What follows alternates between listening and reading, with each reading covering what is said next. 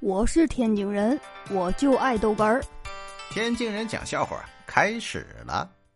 这装空调的师傅啊，这制服很脏很破了，还穿在身上。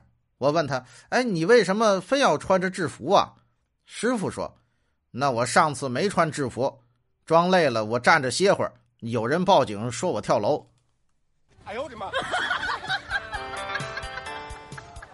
这夏日炎炎呢。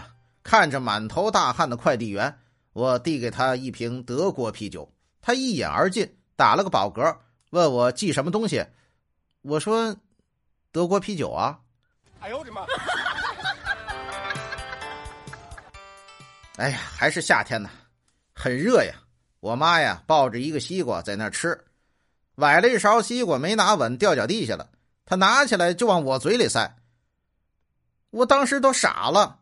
我妈看见我诧异的盯着她，突然反应过来了，笑着说：“呀，不不好意思啊，我还以为你还是小时候呢。”啊！我突然感觉到这心口有点疼。哎呦我的妈！